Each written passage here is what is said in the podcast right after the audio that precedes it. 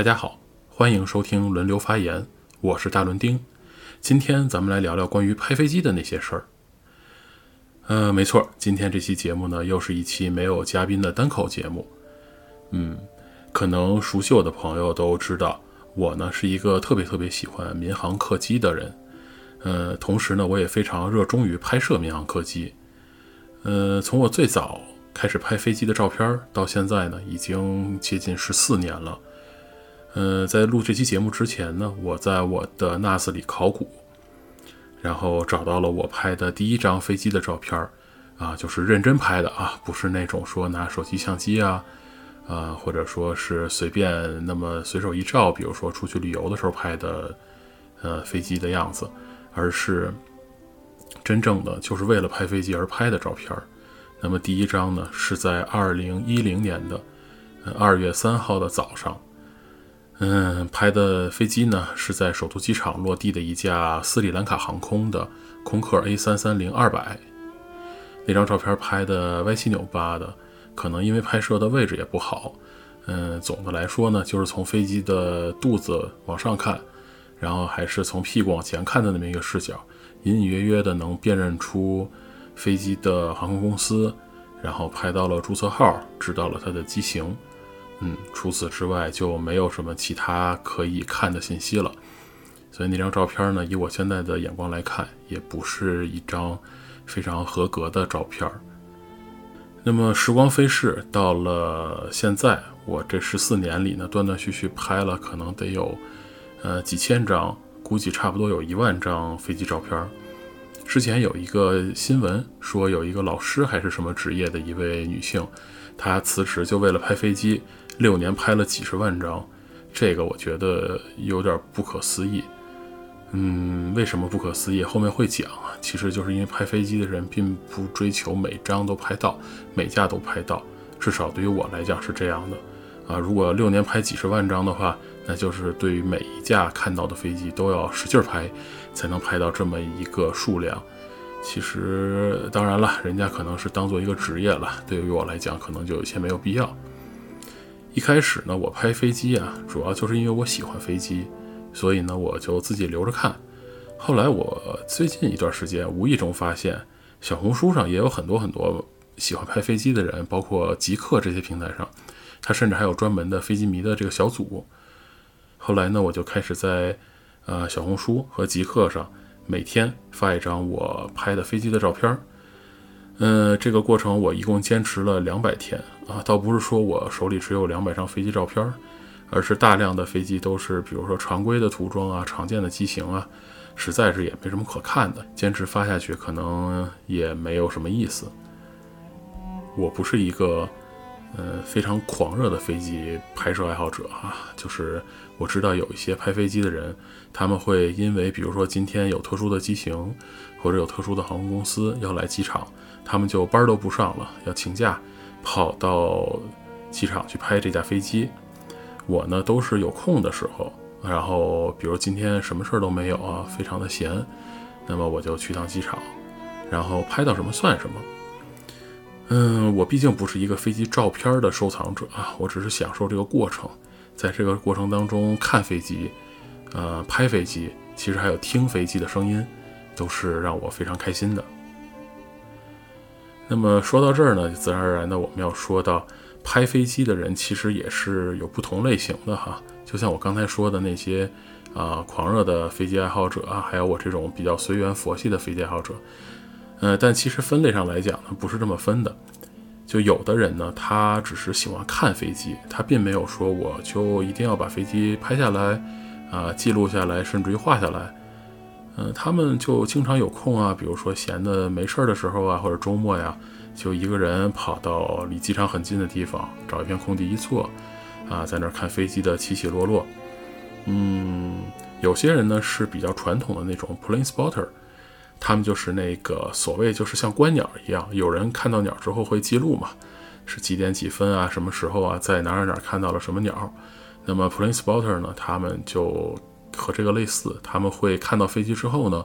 记录，比如说几点几分，我在哪儿，什么日期，看到了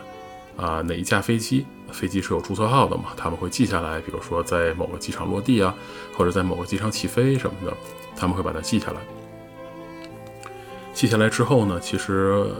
网上也有一些网站是专门用来上传这些记录的。呃，如果记录的人足够多啊，分布的足够广，其实这些网站的数据你把它拼起来，就是一个全球的航班呃飞机运行的一个运行图表。那么还有一种呢，就是像我这种喜欢拍飞机的，我呢是又喜欢飞机又喜欢摄影，所以我除了看飞机把它拍下来以外，我还希望把它拍得好看。嗯，当然，像拍飞机的人里边有一部分跟 plane spotter 是重合的哈，他们也会记录这个航班起降的信息啊、时间点什么的。嗯，但是我一般是不做记录的。那么拍飞机嘛，自然而然的我们就得去有飞机的地方拍啊。那么什么地方有飞机呢？非常简单，其实只要是有航线运营的地方啊，飞机都是在你头顶上飞来飞去的，只不过有的时候你看得到。有的时候因为天气啊一些原因你没有看到，但是偶尔也能听到。像北京这种城市里是绝对禁飞区的地方，其实还是少数。但是呢，离我们很远的飞机，比如说巡航接单的飞机，它飞个三万多英尺甚至四万英尺，那我们看也看不出来它是哪架飞机啊，拍就更别说了，那不可能拍得很清楚。所以拍飞机呢，还是得去机场拍。嗯，所以这个问题呢，其实聊起来就有一点点的敏感。拍飞机本身啊，它并不是什么违法犯罪的行为，哈哈。但是呢，呃，这个行为呢，有的时候会被一些就是负责治安的人啊驱赶啊，或者说是被找事儿什么的。嗯，所以如果各位听了这期节目之后，想要去实践一下拍飞机的话，一定要自行把握尺度啊！出了事儿的话，本节目概不负责。嗯，拍飞机去机场，那么机场那么大，其实，呃，比较好的或者说比较适合于拍飞机的点位就没有多少啊。其实每个机场哪些地方可以拍飞机，哪些地方适合拍飞机的，网上都是一搜就能搜到了。嗯，但是这些点位呢，有的并不一定容易到达。嗯好不好去，其实就取决于机场的环境和你的交通工具了。而且有的时候呢，并不是说自驾就一定方便。可是又有的时候呢，你不自驾的话，很多拍摄点你几乎是不可能到达的。我的主要拍摄点呢，就是首都机场和大兴机场，因为我在北京嘛，这两个机场离得比较近。虽然我以后有计划到东京啊或者大阪的机场的那个航空展望台上去拍更多的飞机。但那也是等我拼命工作攒钱，攒出一支更长的长焦镜头以后的事情了。嗯，本着授人以鱼不如授人以渔的原则呢，我还是讲讲怎么着去找这个合适的拍摄点吧。毕竟呢，机场附近的设施经常是隔几天就会修啊，隔几天就会有变化。那么如果只是跟你们说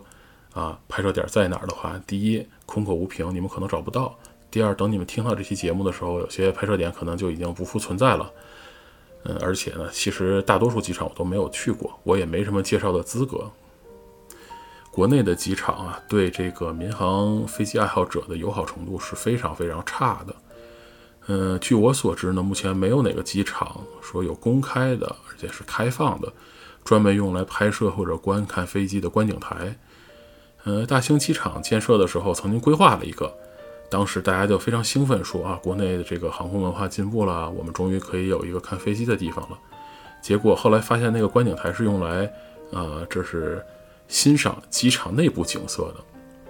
就是令人哭笑不得。嗯，而且这个观景台竟然还在大兴机场运营了一段时间之后就被关闭了。嗯，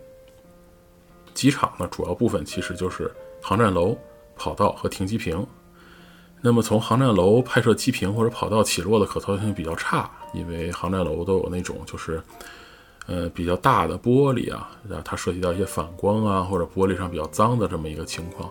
而且玻璃呢和空气之中的这个呃界面上会有一些光的反射啊，它因为折射率不一样啊，它会导致你拍出来的照片基本上不可用。那么从航站楼，你唯一一个可以不隔着玻璃看到。飞机的地方基本上就是你已经要上飞机的那个地方了，登机口附近了。那你又不可能说我为了拍飞机专门买张机票，对吧？而且万一说你买了机票之后，这个机票今天是在啊，远机位要坐摆渡车，你所在的那个地方是机场的一楼，那可能就什么都拍不到。所以呢，一般拍飞机就需要找个跑道附近，看看有没有什么合适的呀，地势稍微高一点，而且没有遮挡的地方。呃，机场的跑道其实是有方向的，这可能是一句废话，但是实际上这样的。如果大家看看，比如说中国机场的卫星地图哈，你从如果是恒定一个北是指向上方的话，你看机场的跑道的方向都不一样。这个跑道方向呢，基本上是根据当地常见的风向来设计的。以首都机场为例啊，因为我是最熟悉首都机场嘛。首都机场呢，常年是刮西北风，而且以北风居多。那么飞机的起降一般是逆风进行的，呃，为什么逆风呢？因为这样的话，你顶着风嘛，你的你相对空气的速度就比你相对于地面的速度要高。那么飞机的起飞降落，它的速度实际上靠是你相对于空气的速度。当然，这儿我讲的不严谨啊，它其实是很复杂的一个过程。但是顶风起降呢，可以实际上降低你在起降的时候相对于地面的速度，会增加一些安全性。嗯那么就是因为这个原因呢，首都机场的跑道修建就是正南正北的三条。那么跑道上头上呢会有编号，那么就是跑道指向的方位。比如说首都机场在 T 三修建之前有两条跑道嘛，它都是以三十六命名的，说明跑道的指向是三百六十度，三百六十度也就是正北。那么在跑道的另一头，那么也就是十八，会写一个十八，它的指向是一百八十度，也就是正南。那么每条跑道都是这样，它两端的两个编号数字相差十八。那么你可能就会有疑问了，说那两条跑道嘛，它都叫三十六，那边都叫十八，那飞行员哪知道我落哪一条呢？哎，这个问题就用左和右来区别。比如说你面向正北方的时候，你眼前两条朝北的跑道，那左边的那条呢就是三十六 L，就是三十六左。呃，右边那条跑道东边那条呢就是三十六右，三十六 R。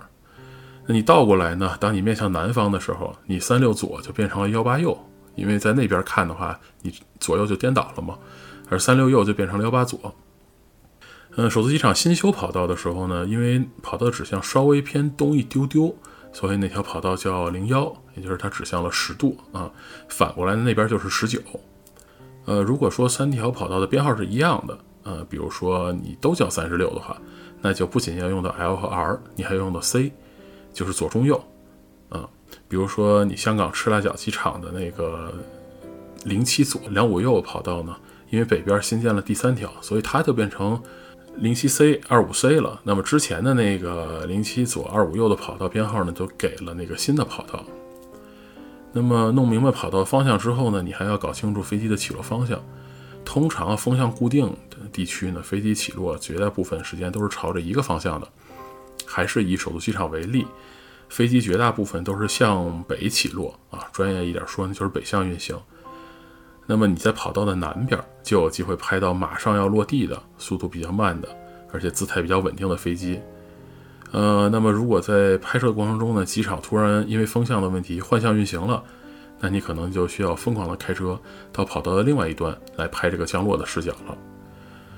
嗯，那么如果说我不去另外一边哈，我只拍起飞，好不好呢？其实拍起飞来讲就比较麻烦。一般飞机起飞啊，不会用到跑道的全部长度，尤其国内机场的跑道长度呢，其实都很保守，它会很长，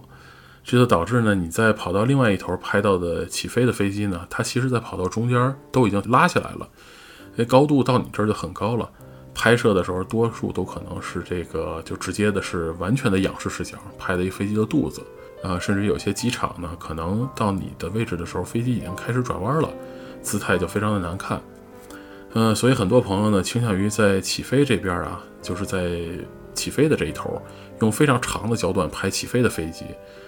不过呢，因为这个空气密度不均匀的问题，你可能画质拍出来会非常差，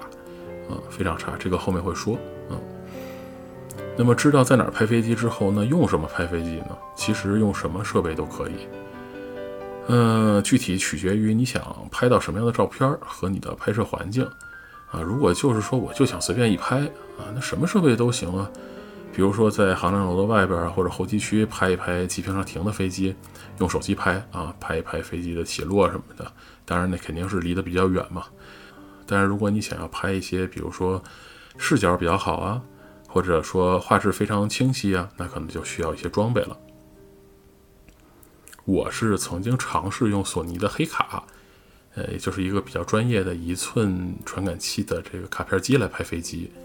这个机器呢，配了一个等效二十八到二百的镜头，连拍速度可以高到非常可怕的地步。但是因为飞机呢，它是一个长条状的物体，所以它肯定是要把画面占满的嘛，它要疯狂的吃这个照片左右边缘的成像能力。用黑卡拍的照片，你就可以明显的发现，呃。画质画面中间的这个飞机的部分是非常清晰的，非常锐的。那么画面两头的，也就是机头机尾的画质，明显的有一点发糊。嗯，用了一段时间之后呢，我就放弃了。虽然这个小机器真的是非常的方便，而且不太引人注目。正经的想要拍那种好看的或者说清楚的飞机照片，那还是得上我们所谓干活的机器啊。嗯，首先传感器得大，其实三分之四的传感器就已经是底线了。那么 APS-C 画幅呢，或者说全画幅，当然都推荐。嗯，不过并不是说越大越好啊，因为考虑到相机的连拍能力，您抱着一个富士的中画幅相机啊去机场拍机，多少会有点不方便，而且显得也过于高调了。嗯，对焦呢还是得快，因为飞机它其实是一个高速移动的物体嘛。嗯，对于我来讲呢，我呢是用过佳能的老单反 350D 来拍的。嗯，那是一台从现在的视角来看非常非常古老，而且在当时其实性能也不算出色的机器。嗯，所以理论上来讲，你现在能买到的新的单反或者是新的微单都是可以胜任的。毕竟 350D 能拍，那其他的都可以拍。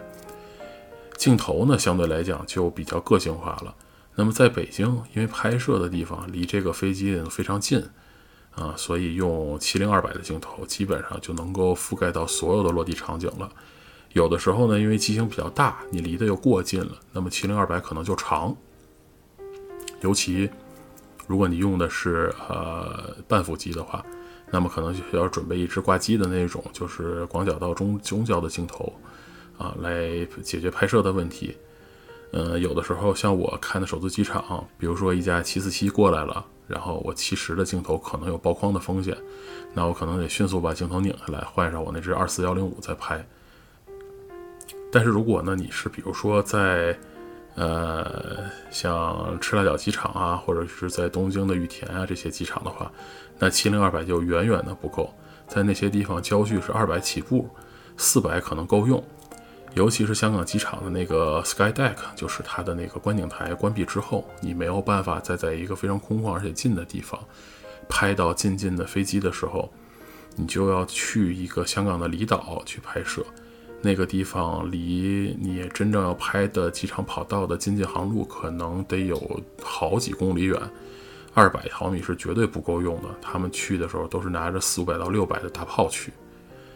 嗯，具体问题呢，具体分析。那么网上有其实有各个机场的这个 plane spotting 的这个详细说明文件。一般它不仅会告诉你在哪儿拍、怎么去，还会要写上用什么焦距合适。如果你真的想去的话，要参考一下。另外，拍飞机啊，还有一个很重要的装备啊，不是电池和内存卡哈，那个其实你没带的话，拜一拜就会有了。你拍飞机呢，需要带的是饮食。大多数机场啊，其实就离市区会远一些，那拍机点呢又是在跑道附近，它周围不可能有什么大的商业设施啊这些的，所以相对来讲都比较荒郊野岭。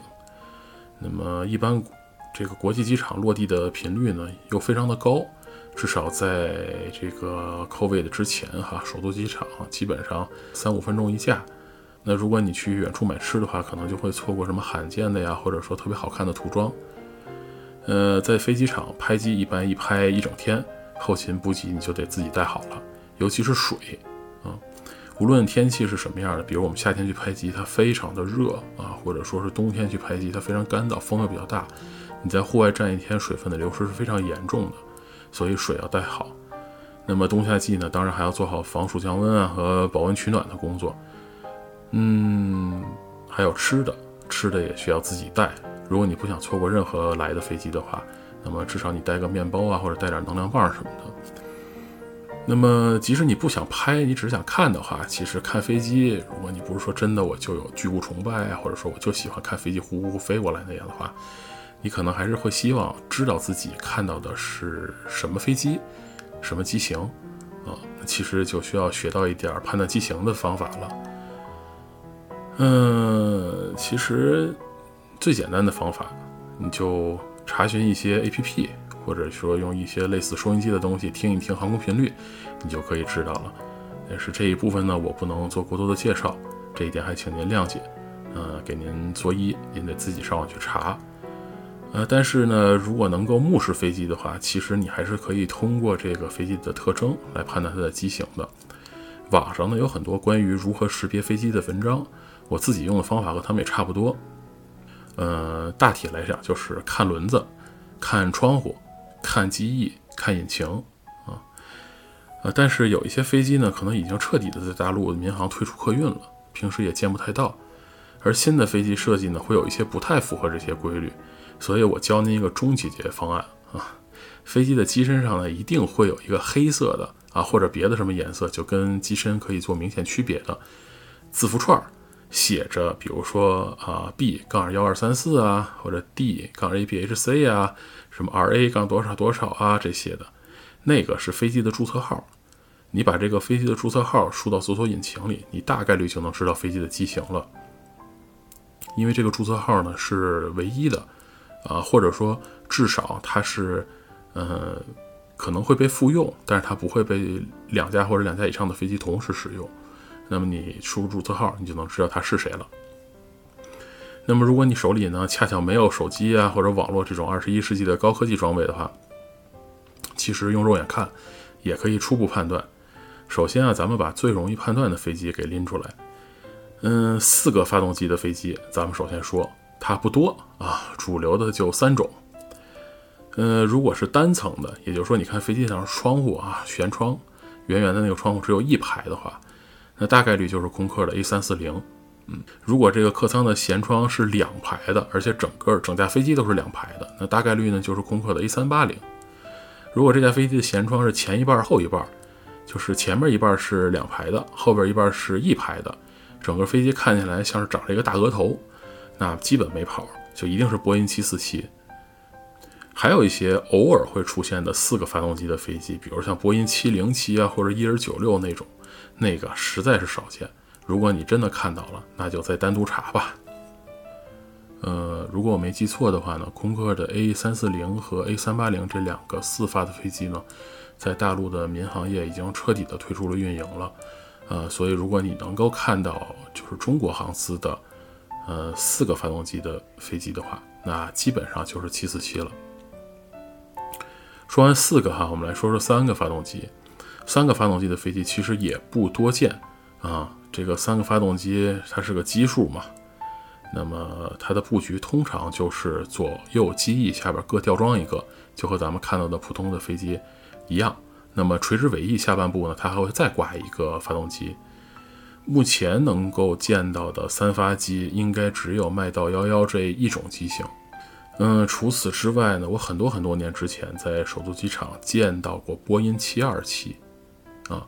但是那架波音七二七已经至少不在中国的区域里运营了，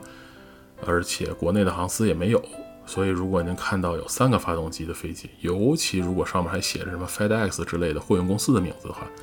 那它绝大概率其实就是麦道幺幺。三个说完了，咱说说两个发动机的飞机。两个发动机的飞机是绝大多数哈，我们就得把它归归类了。两个发动机的飞机呢，是民航业的最普遍的布局，所谓两桶一柜儿哈，就是两个桶就是两个发动机，一柜儿就是一个机身。这样常规的布局，那么我们呢就得从各个方面来推断。首先呢，咱们要看轮子。咱们现在的飞机呢，一般都是，呃，前三点是起落架哈，就是机手下面有一个轮子，然后两个机翼的这个分左右各有一各有一组或者各有一只轮子。那么前面的呢，这个呃起落架呢，我们是分不太清楚。那么我们看后边的，也就是主起落架。那么，如果这个主起落架的轮子哈是一边一个的话，就是说只有你看的它不是一个小车，它就是只有一个轮子的话，那它绝大概率呢就是波音的七三七或者是空客的三二零。这个时候呢就要看看飞机驾驶舱的最后一块玻璃，如果这块玻璃的底边是向上斜的，那就是波音737；如果底边是平的，那就是320系列啊。如果这个驾驶舱的窗户周围有一圈黑边，就像这个飞机戴了一个墨镜的话，那几乎可以肯定一定是 A320 系列了。嗯，另外就是737和320的发动机形状不一样。你看到这个主起落架一边只有一个轮子的飞机呢，如果它的发动机是比较圆的，那大概率是320系列啊。如果要是说它发动机是一个扁的，上面半部分是圆的，底下是一个平边的话，那大概率就是737了。这个原因呢，是因为737它的设计比较早，它的主起落架很短，啊，所以发动机越来越大，它这个如果不把发动机做成扁的话，它发动机就会蹭到地上。嗯，如果你实在分辨不出来呢，还有一个细节，就是737起落架收起来之后啊，它是没有盖子的，它的轮子往内一收就藏在机腹里了，然后整个轮子其实是裸露在空气中的。而320的起落架呢是有盖子的，那收上去之后呢，盖子盖回来，你就看不见那个轮子了。嗯，这就是一个轮子的双发机的判断方法。那么当然呢，其实七三七啊，这个三二零它都是还分有各个子系列的，比如七三七的呃 Classic 呀，或者是呃 NG 系列啊，或者说最新的七三七 MAX 系列，还有三二零系列，其实是有三幺八、三幺九、三二零、三二幺，还有它的 NEO 也是 Neo 系列。这个呢，我就不详细说了，其实不是特别容易的判断啊。有的人说呢，像七三七 MAX 系列可以通过它那个就是 X 形状的小翼来判断，这其实也不是很准，因为那个东西呢，它可以选装在七三七八百上。像海南航空之前那个两面针的广告机就选装了这个装置，假装自己是七三七 MAX，它其实是七三七八百。嗯，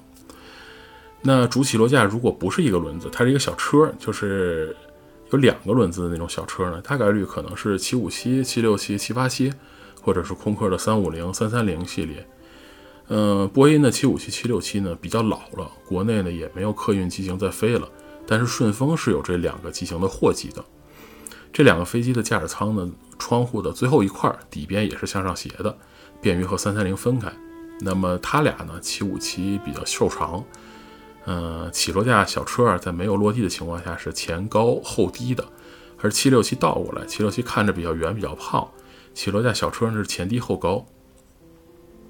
呃，三三零呢最后一块窗户的底边是平的，它很容易鉴别啊。呃，七八七和三五零是目前双发机里比较新的了。七八七的驾驶舱最后一块玻璃是五边形，发动机的尾巴上呢有些锯齿状的这个减噪设计，比较好识别。当然了，据说后期已经开始有没有这个锯齿的七八七发动机了，原因是因为波音公司发现这玩意儿研发了那么久，花了那么多钱，但是没有预想的效果好。嗯，主要还是用窗户判断。另外呢，七八七的这个小轮车起落架和七五七是一样的，都是前高后低的。而三五零的主起落架小车呢是前低后高的。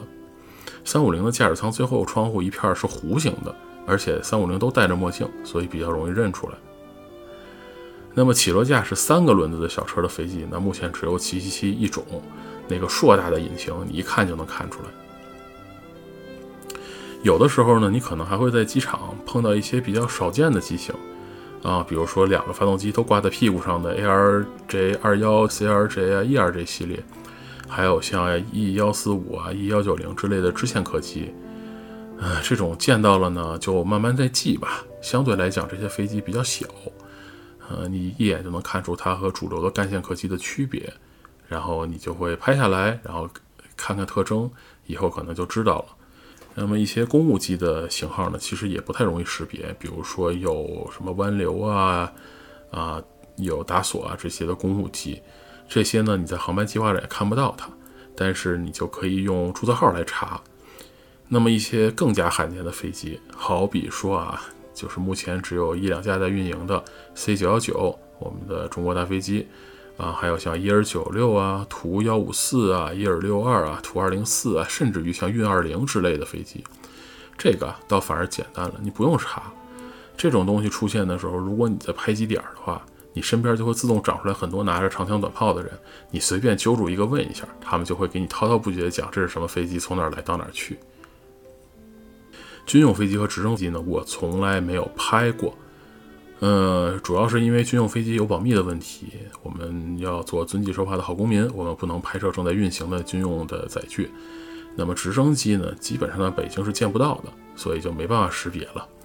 如果要是对这两样东西感兴趣，想拍想看的话，那有相应的论坛可以混。但是我在这儿还是要再多说一句哈，我们要遵纪守法，我们不能去看不该看的，也不能去拍不该拍的东西。那么现在呢，我们知道了在哪儿拍啊，拿什么拍。那么还有一个问题，就是在什么时候拍？这个其实就比较简单了。这个主要就是看跑道的方向和太阳的关系。呃，比如说北京这种正北正南的跑道啊，那么上午呢就要在跑道的东边拍，下午就要在跑道的西边拍。这样呢，你拍的都是顺光的。因为飞机呢一般比较高，你的拍摄位置基本上肯定是仰拍的话。如果顶着光啊，就会得到一张非常难看的照片。逆光拍飞机的效果是非常不好的，尤其如果天不蓝的话，飞机会融到背景里的天空里去。那么如果是东西向的跑道哈，那么理论上讲呢，在北回归线以北的朋友全年都可以在跑道的南边拍，那么都是顺光。所以呢，请根据您所在的地区的太阳的方向来选择拍摄的方式。一般呢，如果离飞机比较近的话，啊，任何季节拍飞机都是没有问题的。呃，但如果你要拍特别远的飞机，比如说你站在这个跑道头上拍一些机坪上的货机啊，或者说拍这个跑到另外一端起飞的飞机的话，呃，我建议早上是比较好的，因为机场它是一个开阔的、毫无遮拦的空间。呃，从上午开始一直到正午呢，它这个地面会被太阳晒的温度非常非常高。它会出现地热的问题，就是滚烫的地面呢会把这个距离地面一定距离内的空气加热，导致它这个空气开始分层，冷空气和热空气之间的折射率出现变化。那么你拍到东西都是歪七扭八的，好比说飞机上的这个腰线呀，包括飞机的轮廓，你放大了看都是歪歪扭扭的，其实就是因为光线折射的问题。如果你要拍那么远的东西的话，就是早晨，尤其是冬天的早晨会比较好。嗯，那么除了白天呢，其实晚上也可以拍，就是夜拍哈。嗯，夜拍我仅仅尝试过一次，而且还不是特别晚的时候。夜里呢，因为天是真的非常黑，飞机落地之前呢，这个它的这个防撞灯啊，还有这个落地灯是开着的，它那个玩意儿特别特别亮，反差就会非常非常高，所以在夜里拍飞机实际上是特别困难的。需要超高的 ISO 和超大光圈的配合。我建议呢，夜里可以拍一些相对静止的飞机啊，比如说刚刚推出开车的飞机啊，这些飞机灯都亮着，但是着陆灯它不不亮了，光影的效果都有，相对机坪也有一些照明，飞机会更清楚一些。那么又是静态的，拍完了之后呢，还可以用最新的像什么有 AI 加持的降噪技术，来把画面修得更干净一些。我看到很多飞友其实夜间拍飞机拍的都是机坪。嗯，当然，在 B 站上也有一些就是专门拍夜间起降的哈，他们会拍一组视频加上一些照片儿，那么照片明显就是噪点很高啊，而且就真的仅仅是为了拍到，而不是不是为了拍好拍的照片。其实我觉得，如果你不是真的那么热爱的话，可能没有什么太多的意义。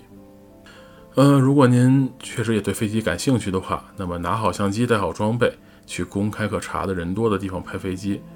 啊是没有问题的。但是呢，我在这儿就必须还要强调一下安全。嗯，拍机圈啊，最近一两年吧，不知道为什么，嗯，他拍飞机成了一种出圈的网红行为。这个拍机群体里出现了很多头脑发热的莽子。嗯，他们干了什么事儿呢？比如说爬到一个非常危险的废弃的基站塔上拍摄。啊，那个塔非常非常危险，因为已经废弃了嘛，没有人维护，就单根一个大铁柱子竖在地上。一个梯子上面有一个给维护工人用的那种围栏可以站的地方，他们好多人拥在那个塔上摇摇欲坠的。那么甚至还有人试图闯入机场，就是有几年之前嘛，北京某次刮妖风的时候，把机场的围栏给刮倒了几块，他们就试图进去，嗯，这是非常危险的行为。那么在禁止拍摄的地方拍摄，这也同样也是不行的啊！甚至还有人在机场的管制区放无人机。嗯，这种可能大家也都听说了，基本上你就被逮进去了。我想给各位一个建议，就是千千万万不要为了拍机涉险，啊，或者说铤而走险去触碰法律。即使是正常的拍摄，好比说你真的就是在公共的空间啊，然后没有任何问题的情况下拍摄，你碰到有人驱赶，尤其是机场的工作人员或者甚至于执法人员驱赶，不要争执，照他们说的做，让你走就走啊。虽然拍摄民航飞机呢是不违法的，但是呢我们依然要卑微低调。逞一时之快的后果，很有可能就是你被拘留了，或者说，或者说你被人口头教育了什么的。而且这种事情呢，会导致以后的拍机的环境变得更加紧张。干这些事儿呢，不仅害了自己，还害了其他喜欢飞机的人。嗯，因为拍摄飞机导致事故造成的拍机点被封锁的事情已经数不胜数了，请给我们这些民航飞机爱好者留条活路。哎呀，一个单口节目录了这么久哈，有点口干舌燥了。嗯，聊了那么多，这一期都是一些非常干、非常硬的知识啊，可以预见的就是收听量又要雪崩。那么我们就在此打住吧。我会在收 notes 呢放一些我拍的飞机，也欢迎大家移步到极客、小红书等平台收看。最近我还去了一趟澳门机场，拍到了很多相对区域化运营的公司的飞机。啊，也都放在了小红书这些平台上。那么之后呢，我还有计划去东京之类的地方拍一拍，所以我在社交网上的飞机照片可能会不定期的更新。嗯，那以上呢就是本期轮流发言的全部内容了。如果您喜欢本期节目，请积极评论、收藏、转发。如果您有什么有意思的故事想在轮流发言聊一聊的话，请您在评论区留言，可能就会成为以后某一期节目的主题哦。啊，对了。轮流发言最近已经开放了听友群，进群二维码在小宇宙 APP 的节目公告里，也可以通过节目详细信息中的微信号备注听友群申请加群。其他平台的听友呢，可以留言要求加群。那我们今天就聊到这里了，下次再见，拜拜。